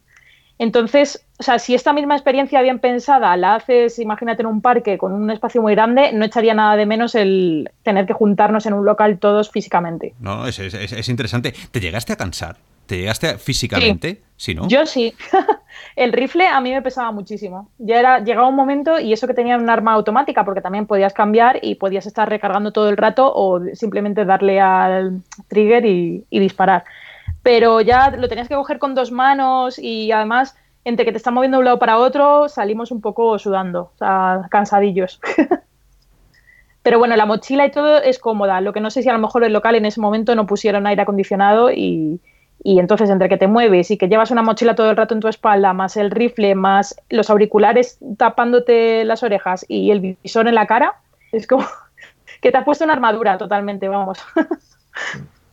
Una, pregunta, en comparación con, con, Quest, que es el que tienes tú, ¿notaste cuando te pusiste rever, wow, qué calidad, ¿no? O sea, me refiero por, porque tiene mucha más resolución. Como sabemos, son 2160 por 2160 por ojo.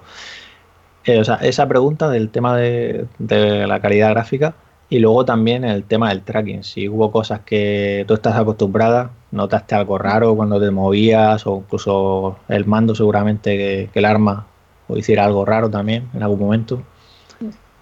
Pues a ver, yo cuando me puse las gafas sí que lo vi todo como muy nítido, muy saturado también, con muchos colores, pero no sé si la resolución en concreto que yo noté fue por el tipo de juego o por las gafas en concreto, ¿sabes? Tendría que coger las dos gafas con la misma experiencia y probarlas para ver las diferencias.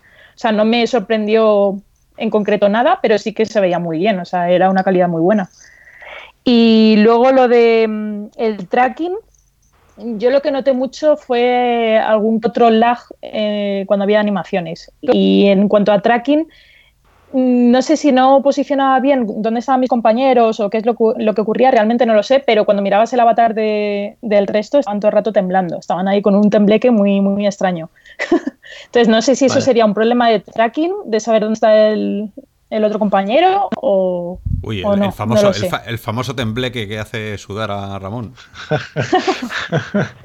sí, no, por eso te digo que, como está utilizando las dos cámaras frontales, pues. Sí, o sea, con, el arma no, ¿eh? con el arma, vamos, yo veía el arma, cuando me miraba el arma estaba todo perfecto. Lo único era eso, al ver al resto de compañeros se movían ahí como un poco chiquito. y, y, Celia, desde el punto de vista de diseño, eh, ¿cuál sería la aplicación que te gustaría a ti vivir en un cero latency? Así, Madre mía, ¿eh? Así de repente. Por venirnos arriba, sí. Ah, yo qué sé, no tienes que decirme con pelos y señales el guion, pero sí, sí mira, a mí me gustaría más de eh, escape room, o más de exploración, o más de matar, o más de simulador de alguna experiencia, eh, yo qué sé, pues como, como The Void, meternos en una pirámide y descubrir eh, más cultural, quiero decir. Yo es que soy un poco gamer, hardcore gamer, entonces a mí esto de matar sí me gusta. Lo que pasa es que yo necesito eso, tener un porqué de por qué estoy matando. Matar por matar, es que no me llena del todo el venga, disparo y ya está. Y además la puntuación no estaba visible, entonces tampoco había o sea, había como impetición al final del todo, sabíamos la puntuación, pero en ese momento era mata por matar. Y aunque te matasen mil veces o tú matasen mucho más o tal, o sea, nada, nada cambiaba en, el juego. Entonces me hubiera gustado que, que, lo de, o sea, que mis logros hicieran algo con, con, el entorno también, o que incluso los objetos que había, que los pudiera coger, que pudiera interactuar con ellos. Pero era todo muy, muy enfocado a matar y no había nada ni siquiera de cooperativo para rescatarles. Ahí se me quedó un poco corto. ¿Puede, restarle rejugabilidad? Este tipo de, aplicaciones tan vacías, quiero decir, de matar, como dices tú. Matar, matar, matar. ¿Volverías a ir? ¿Crees que la gente volvería a pasar por la experiencia? Mm, yo sí volvería, ¿eh? Yo volvería para probar otra, la de zombies, como las que te gustan. yo sí volvería con mis amigos, pero porque, porque, porque normalmente con mis amigos la mayoría no tienen gafas o a lo mejor tiene uno o dos. Entonces está muy guay volver a ver a la gente vivir lo mismo que estás viviendo tú al mismo tiempo. Y luego salir, tomarte una caña y contar qué te ha parecido, tal. Entonces, es un momento social más allá de, solo de jugar y de probar la experiencia. Bueno, pues eh, hemos dado una vuelta, hemos dado una vuelta a Cero Latency, ya sabéis, eh, viejos conocidos de Real o Virtual, viejos conocidos aquí de la ciudad de Madrid, eh, gente que ha apostado desde el principio por la realidad virtual. No es nada fácil hacer estas cosas y menos jugársela en sitios tan grandes. Así que bueno, desde aquí ya sabéis que os animamos a todos a ir y del espacio de tu aplicación que has probado en Zero Latency al otro espacio que se llama Cosmos. Y retomamos que, se ha quedado... estás por ahí todavía, ¿no? Sí, sí. Eh, ya sabéis que este podcast teníamos que terminarlo con, con una apreciación personal que ha tenido sello Hugo de probar el Cosmos. No es una review, no es el análisis porque tuvo ¿Cuántos minutos tuviste? Mm, yo creo que ni 15. Yo creo que me tiré más tiempo intentando que no me quitaran el visor de las manos que, con el puesto. Pues, además, es que te veo, te veo eh, como hacemos cada vez que probamos un visor, que te intentan vender la realidad virtual, te intentan vender la aplicación y tú estás intentando hacer la croqueta para ver dónde falla el tracking, estás intentando hacerle una foto mientras a las lentes Fresnel. Eh, básicamente, básicamente, básicamente eso que describes. O sea, de hecho el juego era una experiencia muy tipo Beat Saber que según comentaban eh, era muy adictiva, incluso más adictiva que Beat Saber, que ya me parece mucho decir, pero como me debo a, los robianos, pues yo no podía estar pendiente del juego, estaba pendiente de otro tipo de, cosas, eh, así pasaba que me estabas matando todo el rato y me decía el hombre, pero es que tienes que hacer esto y no lo estás haciendo, digo, hombre, es que estoy mirando la oclusión de los, de los, de los mandos, a ver si, a ver qué pasa, a ver qué deja. Quita, hombre, quita y déjalo. Pero en definitiva, la verdad que es lo que os digo, ¿no? Hasta que no tengamos el visor, eh, hubiera pagado eh, muchísimo por tener el visor con tu, con tu aplicación, Oscar, con, ya sabes, con el, con el mm, ROP test. Sí, es curioso que nadie, nadie la está usando. Nadie la está. Bueno, se la pasaremos nosotros. Bueno, hablaron, hablaron de ella en la fiesta XR, ¿eh? yo oí por ahí comentarios.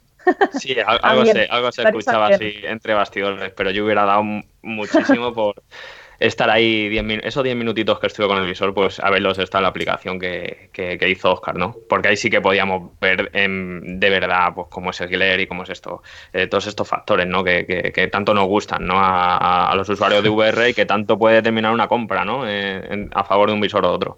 Eh, la verdad que yo tuve una buena experiencia con, las, con las Vice Cosmos. O sea, lo primero que tenemos que saber es que es un visor premium. O sea, cuando lo tienes a la mano sabes que es un visor eh, que, no es, que no está hecho en, los chinos, ¿no? Así de mala manera, ¿no? Hablando mal y pronto. Eh, los materiales elegidos es un plástico, pero un plástico que, que es de calidad. Cuando lo, cuando lo estás tocando, ¿no? El tacto que, que tienes se ve que es muy premium y los materiales elegidos, pues en este sentido, es muy premium. Y cuando te lo colocas es muy ergonómico, es muy cómodo. O sea, me parece uno de los visores más cómodos que he probado. Lo que pasa que, como os digo, en 10 minutos, 15 minutos, tampoco se pueden sacar eh, unas conclusiones muy bestias, ¿no? En ese sentido. Eh, controladores igual, o sea, son muy grandes, son muy grandes, pero no me parece que sea un problema el que sean grandes. De hecho, tenía la misma sensación que tenía con el visor. Me parecen unos controladores que son eh, cómodos en las manos, que son agradables de, coger, ¿no? Más allá de que luego el diseño que tengan, pues me parece un poco abominable, ¿no? Ese diseño tribalero que tienen, ¿no? pero cuando estás jugando con ellos o cuando, cuando estás inmerso en una experiencia, eh, la verdad que, que, sientan muy bien en la mano y, yo la verdad que no tuve unos problemas de tracking que sí parece ser que tuvieron mucha gente, más allá de, eh, pues lo que os digo, típicas eh, oclusiones que nos decía el, responsable del staff de allí, ¿no? del stand, que era por la iluminación. no me quiero imaginar cómo será ese, ese tracking en una habitación como la que puedo tener yo eh, en mi casa, ¿no? Si estamos probando este visor en un sitio que en teoría está preparado para que todo vaya correctamente y que no falle con un, con un juego eh, que, está hecho para que la gente disfrute del juego y vea las bondades del visor, eh, tenga yo este tipo de, problemas, pues no me quiero imaginar el, problema que podría tener un usuario medio ¿no? cuando tenga este visor en su casa. Hay gente que sí que es, que es verdad que se está quejando, incluso ha habido analistas, eh, no sé si fue Road to VR, que dijo no puedo sacar la review hasta que esto se arregle, y luego desde... No te puedo decir que haya leído algo que no la ponga a parir. O sea, es mm. un visor que está aunando a todo el mundo que la prueba, ya analíticamente, a decir, pero esto qué es, pero esto qué es a estas alturas de la vida, ¿eh? No, no, no, no, pero esto qué es despectivamente diciendo esto no vale para nada, sino ahora, una, eh, teniendo en el mercado Rifese, tú si tuvieras en el mercado, o sea, si tuvieras que comprarte unas gafas ahora mismo, y sé que la pregunta es complicada para los 10 minutos que lo has probado, pero, y esta pregunta la extrapolo también para Celia y para Ramón.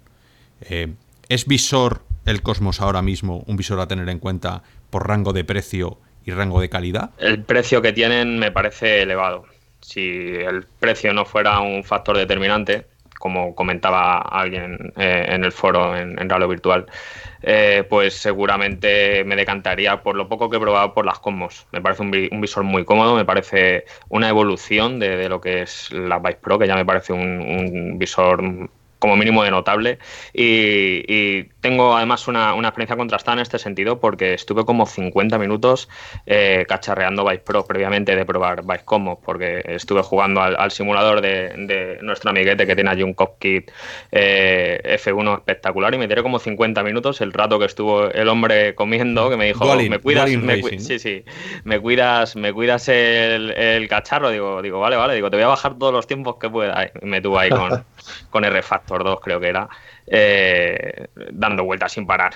Y, después de salir de ahí me fui directo a Cosmos, o sea que tenía, eh, digamos, muy presente lo, lo que veía en, en Vice Pro y, luego lo, que pude comparar con, Cosmos. Celia, ¿tú qué, ¿tú qué, tienes Cosmos? O sea, perdona, que tienes Quest. Eh, ¿qué, necesitarías, ¿Qué necesitarías de un visor para comprártelo de PC? Cosmos no tiene tampoco el cable o todavía no, se, no va a tener la posibilidad de perdón, el cable, de, salir de standalone, de cogértelo y llevártelo fuera. Es que eso es lo que me, falta primero el PC. Entonces, si tengo que invertir en un PC más las Cosmos, pues no sé, me arruino, vamos. Entonces, pues, o sea, viendo el precio que tienen, si al final el cambio no es tan grande, pues iría entre dos muy parecidas, cogería la barata, ¿verdad? Y tú, Ramón, que tienes las, todavía andas con las Lenovo Explorer, el salto a soy, muy, peculiar, como sabéis, y, yo siempre valoro lo primero, la ergonomía, porque al final quiero estar jugando a gusto, no quiero tener ahí un peso o algo que me moleste y, que al final me tira para atrás el meterme en realidad virtual. Entonces, pues si de verdad Cosmos es como dice sello, tan cómodo, porque claro, cada uno tiene su cara, su, su, sus mm. rasgos especiales, o sea, quiero decir característicos. Entonces, pues tengo muchas ganas de probarlo por lo que hice pero claro, me frena mucho ese precio. Me frena que son 800 euros. Eh, es, que, es que se han ido mucho, eh, teniendo en cuenta que Rift S son 449 y tampoco son tantas las diferencias a priori, ¿no? No, estamos hablando de 1280 por 1440 en, en, en, la Rift S, 1440 por 1700 en Cosmos. Son solo 100 píxeles más en vertical que los que tiene las Quest, las que tiene Index, las que tiene Vive Pro. O sea que. que sí, sí. No sé, yo es que se me, se me está haciendo muy difícil de justificar y después de leer lo que estamos leyendo, tengo unas ganas horrorosas de tener en las manos, pero. Ostris, eh, es que es es que es complicado de justificar cómo puede llegar tan tarde. Yo creo que la balanza, la balanza en este sentido, más allá del precio, que, es un, factor determinante, yo creo que el más determinante a la hora de, adquirir un visor, a no ser que, seas una persona que quiere lo último de lo último y le dé un poquito más igual eh, este, este apartado, ¿no? Pero digamos que para el grosso usuarios es un factor muy determinante, ¿no? El, el precio que, que, valga un visor u otro. Más allá de eso, lo que tiene Oculus en este sentido es el ecosistema, ¿no? Que se está creando, ¿no? Alrededor. En ese sentido creo que la balanza sí eh, se inclinaría en, en el, en, eh, al lado de, de, Oculus, ¿no? Pero si tú me preguntas el, a, lo que a lo que vamos, ¿no? Eh, con un visor en la cabeza y con otro visor en la cabeza, eh, ¿cuál prefieren, no? Pues yo lo poco que he probado me, ha gustado muchísimo. O sea, me ha parecido una, una, experiencia muy positiva. Yo me esperaba una experiencia eh, peor, ¿no? Y sobre todo teniendo en cuenta que había gente experta por allí que la había probado previamente y, y, estaban diciendo cosas que yo, desde luego, no, no, no, no, las, no las sufrí. O sea, esos problemas que, que decían yo no los tuve. Ya. El la pregunta es, es, un poco comprometida porque siempre, siempre que vienen estas ferias, esto lo, lo, nos damos cuenta también, nos ponen en su lugar.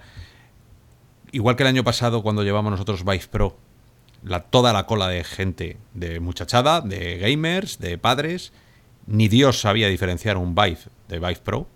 Uh -huh. eh, ¿Había cola? ¿Había cola para... O sea, ¿había expectación por Cosmos? ¿O es un visor que estuvo en un stand para la gente como nosotros, locos y desquiciados de esto? Yo cuando, cuando fui, eh, la verdad que no había mucha gente ni mucha expectación.